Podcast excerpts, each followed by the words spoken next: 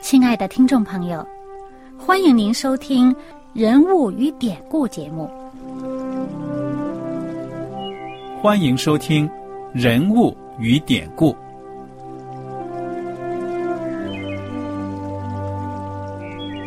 听众朋友们，当你读圣经的时候，不知道有没有过这样的想法？生活在几千年前的圣经人物，与我们这生活在二十一世纪的人有什么相关吗？那些古时候缔造了历史的伟人们，只是些令我们感叹而望尘莫及的对象吗？那些败坏了品德的小人和有负圣托的失败者，难道只是为了让我们嗤之以鼻吗？在这个人物与典故的节目里，我和小燕将与大家一起通过圣经中的人物和他们的事迹，看看我们能从他们的故事中得到哪些启发，以便用正确的态度来对待我们每天所面对的生活和挑战，共同奔走天国的旅程。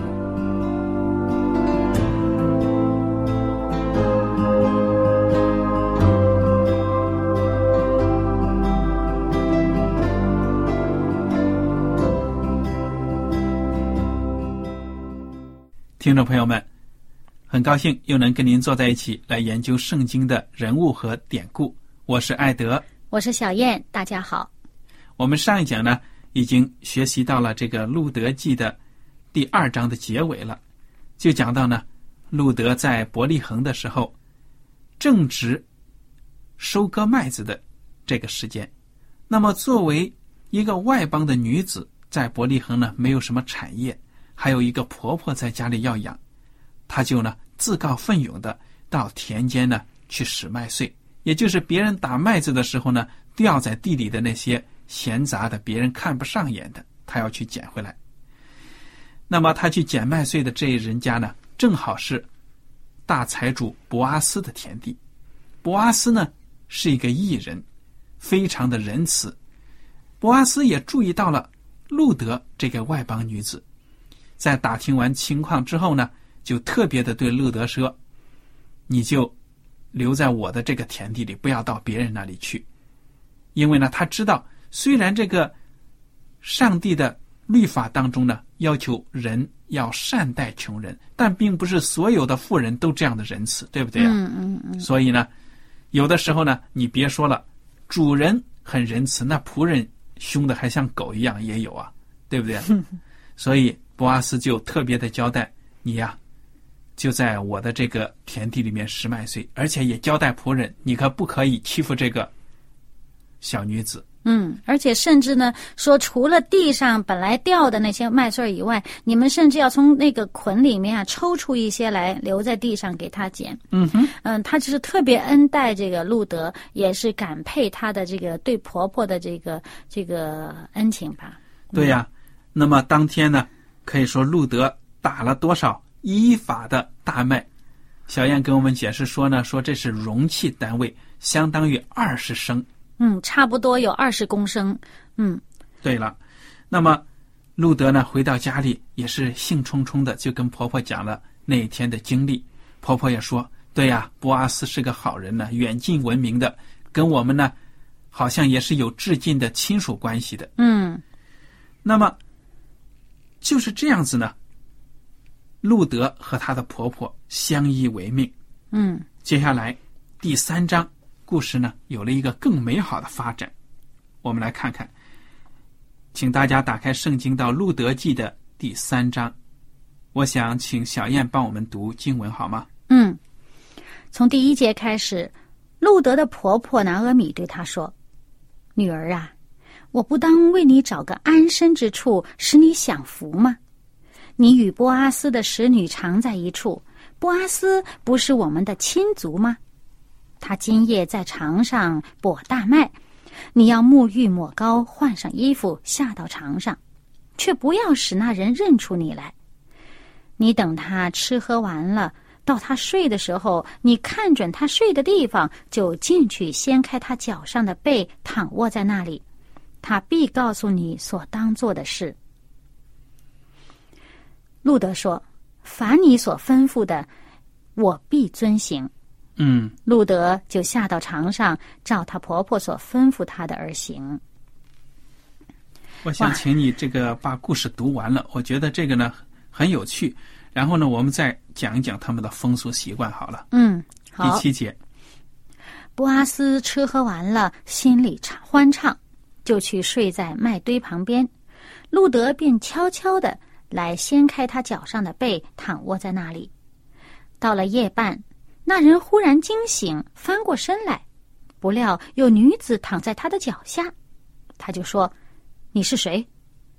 回答说：“我是你的婢女路德，求你用你的衣襟遮盖我。”因为你是我一个至近的亲属。波阿斯说：“女儿啊，愿你蒙耶和华赐福，你幕后的恩比先前更大，因为少年人无论贫富，你都没有跟从。女儿啊，现在不要惧怕，凡你所说的，我必照着行。我本城的人都知道你是个贤德的女子，我实在是你一个。”至近的亲属，只是还有一个人比我更近。你今夜在这里住宿，明早他若肯为你尽亲属的本分，就由他吧；倘若不肯，我指着永生的耶和华起誓，我必为你尽了本分。你只管躺到天亮。嗯，你看这个故事情节啊，从她的婆婆拿阿米出了这个主意建议。让他呢，到这个达麦的场上。晚上呢，趁博阿斯睡觉的时候，掀起他脚上的被子呢，躺到他的脚下那个地方。然后呢，路德就真的这样行了。从这里呢，我们可以看得出呢，这个风俗真的是有点很独特、很奇怪，对不对啊？对呀，你说作为这个路德，他就想，哎呀，其实老实说哈，呃，如果人家。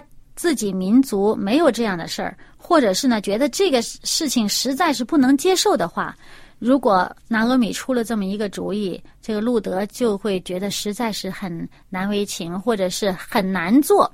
但是你看这里啊，路德他说什么？凡你所吩咐的，我必遵行。这里看得出他对他这个婆婆的这个信任呢，非常的大。除了信任，还顺从她。嗯，他信任他这个婆婆的人品。对呀，而且呢，我想这个风俗也许路德呢也是知道的，她就是在她的婆婆的这个鼓励之下呢，她有这个胆量去做了。嗯，我们现在要告诉我们的听众朋友们，路德的这个行动是一个什么样的行动啊？是当时的什么样的风俗？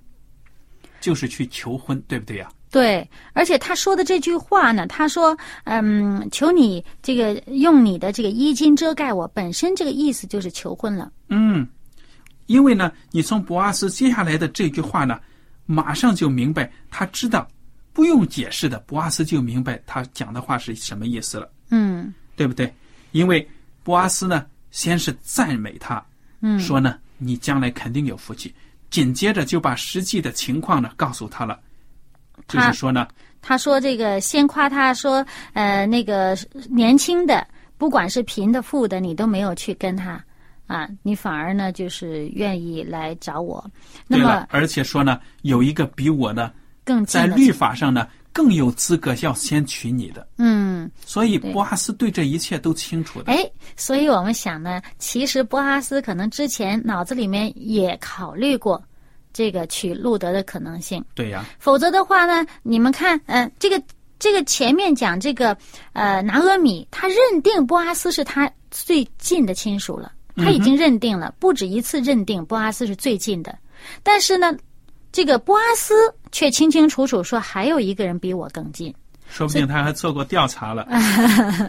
而且呢，波阿斯如果他没有心要娶路德的话呢？那路德要是暴露了身份讲出来，那博阿斯说不定一生气，以后别来了，对不对呀？嗯。但是呢，博阿斯是一个非常的，可以说呢是一个艺人呐。嗯。他就指明路德应当怎样行，而且呢，从这里看，虽然这是风俗，但是毕竟呢，还是要谨慎行事的，因为毕竟一个妇女家，对对对，到了人家的晚上，你打卖场一般都是男人在干活嘛，太累了，就躺在那里睡，你就钻到人家这个主人的被角里面，就这样求婚，这个讲出去真的是。按照我们中国的传统来说呢，是不可思议、不可理解的。嗯嗯。但是可能就是人家中即使东的，哎，即使在那个地方呢，他们因为波阿斯自己本身名声很好，路德名声也很好，他的也是不希望在这个他们真正正式结婚之前呢，有些什么风言风语传出来。对，那你就帮我们读读第十四节开始的这些部分呢。嗯，路德便在他脚下躺到天快亮，人彼此不能辨认的时候就起来了。波阿斯说：“不可使人知道有女子到床上来。”又对路德说：“打开你所披的外衣。”他打开了，波阿斯就搓了六簸箕大麦，帮他扛在肩上，他便进城去了。路德回到婆婆那里，婆婆说：“女儿啊，怎么样了？”路德就将那人向他所行的述说了一遍，又说：“那人给了我六簸箕大麦，对我说：‘你不可空手回去见你的婆婆。’婆婆说：‘女儿啊，你只管安坐等候，看这事怎样成就。因为那人今日不办成这事，必不休息。’哇，我说这老太太真的是用兵如神呢、她已经是知道博阿斯的下一步了。嗯，他是很了解这个人的。其实我想呢，嗯，了解他不如说他信任这个波阿斯，他这个说话算话。嗯哼，因为你看，他在这儿问女儿，他说：“女儿啊，怎么样了？”如果真是他真是呃觉得这个完全呃他像他预料的那样样的话呢，可能就嗯不必等这个 儿媳妇说的那么清楚，连对方说了什么话都说了哈。那么我想呢，他可能就是嗯更加的呃信任这个波阿斯的人品。信任他说话算数算数，他所承诺的他一定去办到。因为波阿斯说，这一天嘛，他说明今夜过了以后呢，这个明天呢就要去为他做这件事情嘛。嗯，所以他相信呢，他明天一定会去做，也就是这这时候已经是第二天了。嗯嗯，就是这一天他一定会做，所以他说今日不办成这事，必不休息。嗯，因为我想这个婆婆呢，她虽然老，但是她有智慧啊。她从这个路德嘴里面描述当天的过程，她就觉得这事呢可以说是有戏，对不对呀？嗯 哎，这个事情很快会成就的。好，我们来看看第四章了。嗯，在第四章的时候呢，这波阿斯就到了城门，坐在那里。恰巧波阿斯所说的那致敬的亲属经过，波阿斯说：“某人呐、你来坐在这里。”他就来坐下。波阿斯又从本城的长老中拣选了十人，对他们说：“请你们坐在这里。”他们就都坐下。波阿斯对那至今的亲属说：“从摩崖地回来的南阿米，现在要卖我们族兄以利米勒的那块地。我想当赎那块地的是你，其次是我，此外再没有别人了。你可以在这里的人面前和我本国的长老面前说明。你若肯赎就赎，若不肯赎就告诉我。那人回答说：“我肯赎。”嗯。我们看这个博阿斯在这里哈，他他先说那块地，先说产业的问题哈，嗯。说那块地这是轮到你赎，嗯、其实说只只有我们两个人呢，就是有这个这个致敬的亲属的这个呃本分吧。有这个本分去赎那块地，如果我们不去赎呢，他卖给别人，这块地就不再归我们这个族了。嗯哼嗯。那么，人家路德可没有说要把地给赎了呀，对不对？要要把地，我看这个博阿斯也是很有策略的，嗯，对不对呀？对，人家拿阿米和路德都没有提到什么地，但是呢，这博阿斯，哇，他对律法什么的也都是很通的。嗯我想他肯定跟人家谈话的时候呢，心里面明白上帝啊，千万叫这个人说我不肯赎。上帝啊，求你让他说我不肯 赎。没想到这人说我肯赎。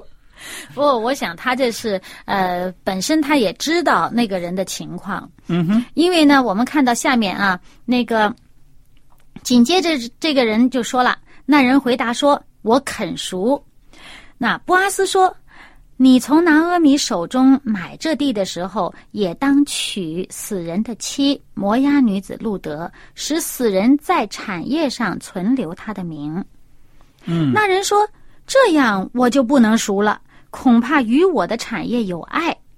你可以赎我所当赎的，我不能赎了。哎，哎，他们这样的讨谈话到底是什么风俗啊？”嗯，这个我们看到这个，嗯，《立位记》的二十五章，嗯，呃，讲到这些熟地呀、这些条例呀，那个上帝呢说呢，这个地是不可以买卖的嗯哼，啊，因为这地呢是都是属于上帝的，不可以永远卖掉。这地是属于上帝的，你只有那我们人权。对我们人是只是寄居在这个地上呢，啊，那么所得的这个得为产业的这个呢，这个地呢，我们本身呢也应该允许别人赎回。嗯，那么当有人要卖的时候呢，那首先有这个尽尽这个亲族的这个义务的呢，就是他的这个兄弟啊，嗯先是他的兄弟，接着呢就是与他最亲的。那么这些人呢，他如果肯替他赎呢，那这块地呢就仍然在他们的族内。嗯哼，不然的话，卖掉，如果他卖掉的话，虽然得了钱，那这个地呢就不归他们最亲的这个族，可能就归了其他的支派，甚至如果归了外邦人那，就更糟糕了。那可是呢，这个本身实际上是提醒他们呢，要对自己的族兄弟有一个帮助的义务。嗯他如果肯去赎他这个兄弟这个地，就等于拿钱去接济他。嗯这个地呢，这个产业呢，也不会归于外人。嗯那么这个钱就帮助了人。嗯哼，而且呢，博阿斯已经跟那个人讲了，说你要是赎他的地呢，你连他的寡妇也要娶。就等于他要养他的寡妇，对了，而且还要有责任为这个寡妇呢留后，嗯，就让这个寡妇留后。财产呢还要分出去。对，因为呢，他这个如果他娶了这个寡妇，这寡妇生了孩子的话，这个孩子，这个第一个孩子呢，必须归那个寡妇的前夫，嗯，在名字上、名义上是要归这个寡妇的前夫。哇这，个产业呢，还要归他。就是你赎了这块地，这块这块地还要归他前夫的名分之下。所以这个人一听那多冤呢，费半天劲儿，我生个孩子又归别人姓外姓。而且他可能心里想，我自己本身已经有的产业，可能说不定还得分了嗯，啊，所以他就说，那恐怕以我的产业与我的产业有爱，他怕有这样的。嗯就我们就想到之前那个啊、以色列人的这个祖先当中啊、这个谁呀啊、犹大，就他们这个本身这这个故事发生在犹大支派嘛。嗯那么犹大的这个呃这个儿子，头两个儿子，呃第一个老大死了，老大的媳妇就是嫁给了他的这个弟弟，结果他的弟弟就是不肯给他哥哥留后嘛，嗯结果这个弟弟也死，老二这个二弟也死了。嗯就是这个结果呢，犹大呢吓得怕自己的第三个儿子又死掉，就不肯跟这个大媳妇结婚。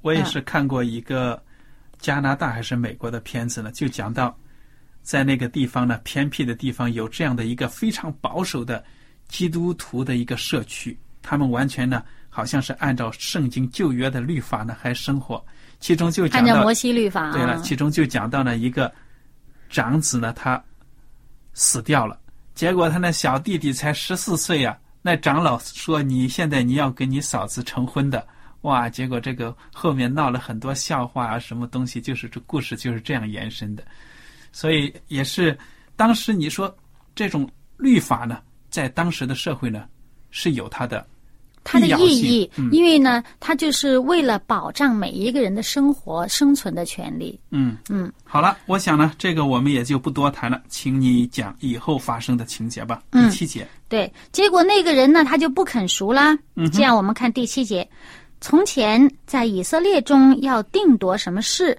或赎回或交易，这人就脱鞋给那人。以色列人都以此为证据。那人对波阿斯说：“你自己买吧。”于是将鞋脱下来了。波阿斯对长老和众民说：“你们今日做见证，凡属以利米勒和基连马伦的，我都从拿阿米手中置买了，又娶了马伦的妻摩押女子路德为妻，好在死人的产业上存留他的名，免得他的名在本族本乡灭没。你们今日可以做见证。”在城门坐着的众民和长老都说：“我们做见证，愿耶和华使进你家的这女子像建立以色列家的拉杰利亚二人一样，又愿你在以法他得亨通，在伯利恒得名声。愿耶和华从这少年女子赐你后裔，使你的家像他玛从犹大所生法勒斯的家一般。”嗯。这里面就讲到犹大的，嗯，讲到他们的祖先了。你说这些长老民众啊，还挺喜欢凑热闹的啊！一听到有什么红事喜事啊，哇啊，好异口同声。我想他们都知道博阿斯的为人，嗯，也观察到了这个路德的为人，嗯，所以觉得这倒是天配的一对，对不对呀？嗯，所以呢，没有一个人反对的。嗯，而且呢，说这个愿这个。愿这个呃，博阿斯能够从路德得着后裔。嗯。那么，而且呢，像像谁呢？就像这个犹大的这个呃儿子法勒斯一样。嗯。啊，因为呢，他们这一派，他们这一支就是法勒斯的后人了。嗯哼。嗯。那么好啊，你看律法上所要求的都已经成全了，这个博阿斯做事情真的是。非常的有原则、有板有眼，很有策略，对不对呀？嗯，其实对于这件事情来讲呢，有这个更深一层的这个属灵的隐意，就是这个波阿斯在这里面，他充当了一个这个亲，他不但是一个最近的亲属，他充当了一个就赎买的这个角色。嗯，所以它的象征意义是什么呢？对他把这个路德呢买回来，就赎了回来，而且是外邦人。对他把他赎了回来，那么这个象征意义呢？我想艾德，你给大家解释解释。其实这个博阿斯这个充满了恩典恩慈的这样一个大财主呢，也是预表着耶稣基督，因为我们每一个罪人呢都是外邦人一样，没有跟上帝和好的，但是耶稣呢把我们赎过去，跟上帝和好，用恩典待我们，我们不配得的。他都这样子待我们，所以博阿斯呢是一个很伟大的、一个了不起的这样的一个以色列人。嗯，那么后来他跟路德生的孩子真的是很了不起啊，甚至是谁的祖先呢？大卫，那就是他们所生的孩子就是大卫的祖父。而且呢，而且呢，大卫又是谁的祖先呢？后来大卫是耶稣基督的。所以你看到波阿斯呢和路德就是耶稣基督的。一个可以说呢，祖先早的这个祖先，在人的这个呃肉身上来说，他是祖先。那你就把第十三节到结尾读一遍好吗？嗯。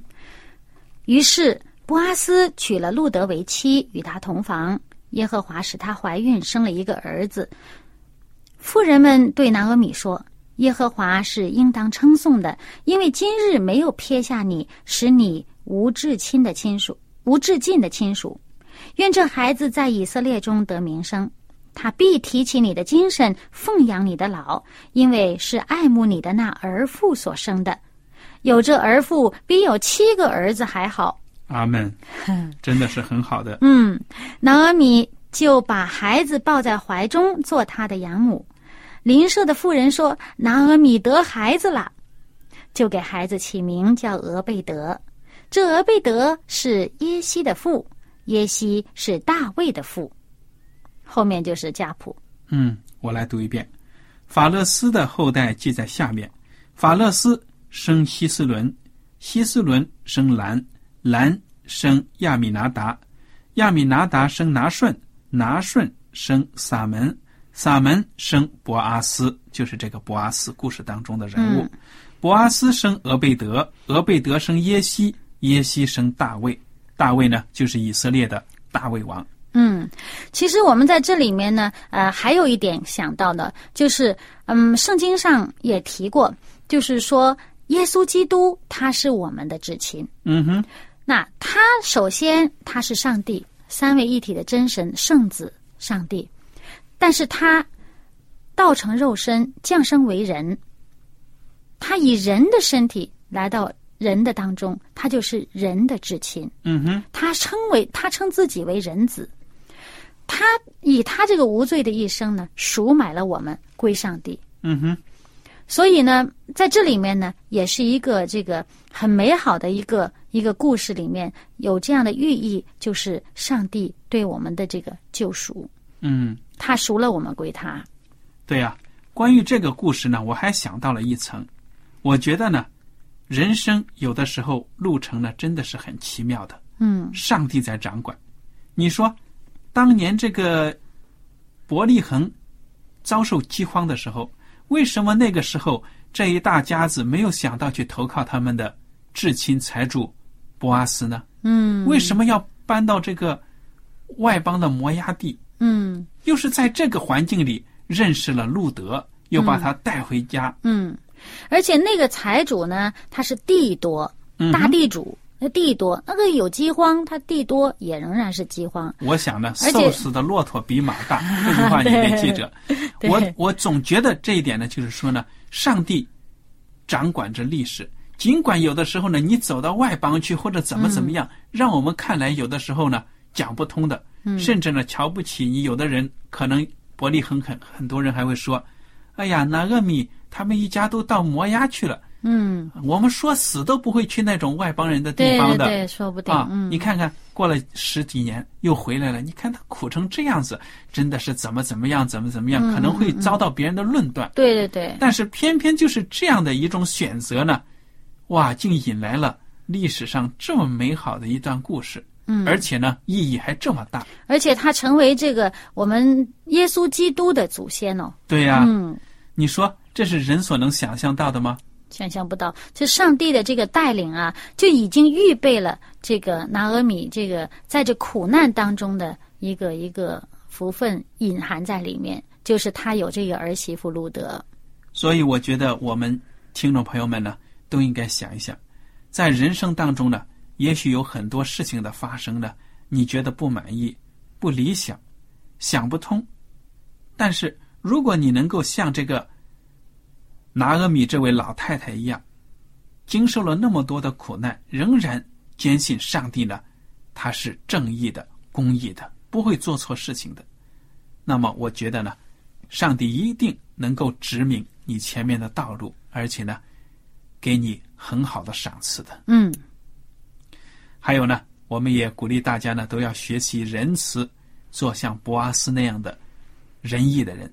嗯，也像这个路德恩待了别人，也使自己蒙福。好了，我们今天的节目呢，到此就结束了。希望您能够把这个故事呢记在心里面。愿上帝赐福你们。我们下次节目再会。再会。